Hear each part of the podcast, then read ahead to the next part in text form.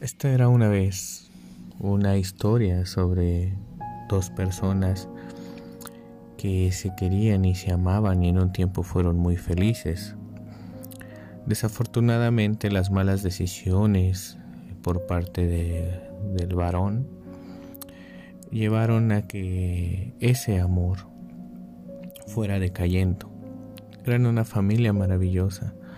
Desafortunadamente él cayó en las garras del alcohol, de las malas amistades y descuidó lo más sagrado que existía en este mundo y que existe en este mundo, lo cual es la familia.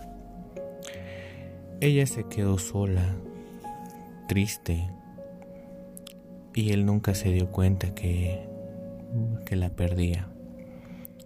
Cuando él volvió en sí, ella ya no lo quería. Ella había mirado hacia el horizonte y había encontrado un pequeño destello de luz, muy opaco para ser realistas. Pero era tanta la oscuridad que ella tenía que aún ese brillo opaco y burdo la deslumbró. Fue en ese momento que el caballero pudo decir, ¿qué hice? ¿Qué está pasando?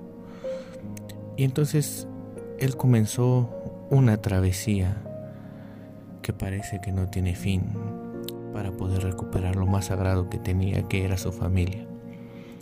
Dejó los vicios, se alejó de las amistades y paso a pasito ha tratado de mejorar con sus caídas y sus tropiezos, ha buscado la forma de restaurar lo que él descompuso.